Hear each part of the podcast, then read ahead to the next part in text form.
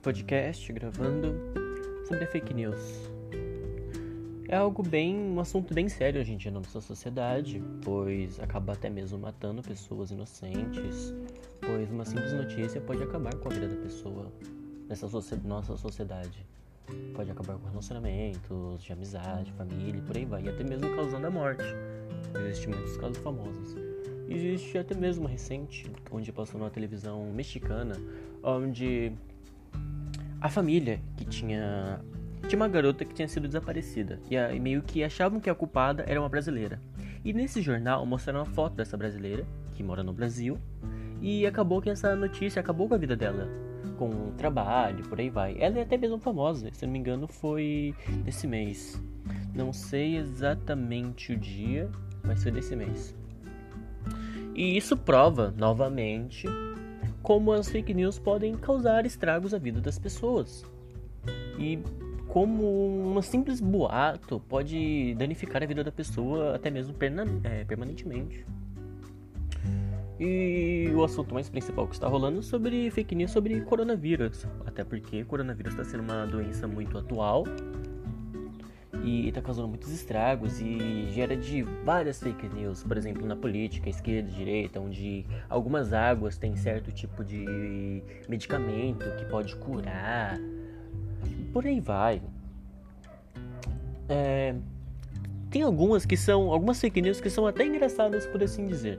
O urina e estrume de vaca podem curar o novo coronavírus, o Covid-19 não, uma pessoa com senso comum iria atrás de uma notícia dessa e iria ver se isso é certeza ou não.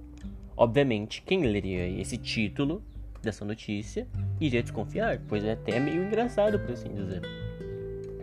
Mas algumas pessoas que não têm internet, é não, se ela tem internet, obviamente ela vai ter é, conhecimento da notícia.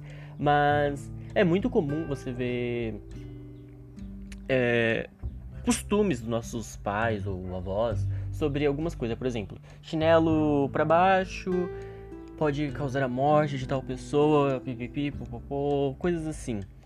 Isso é curioso porque isso é uma falta de informações, por assim dizer.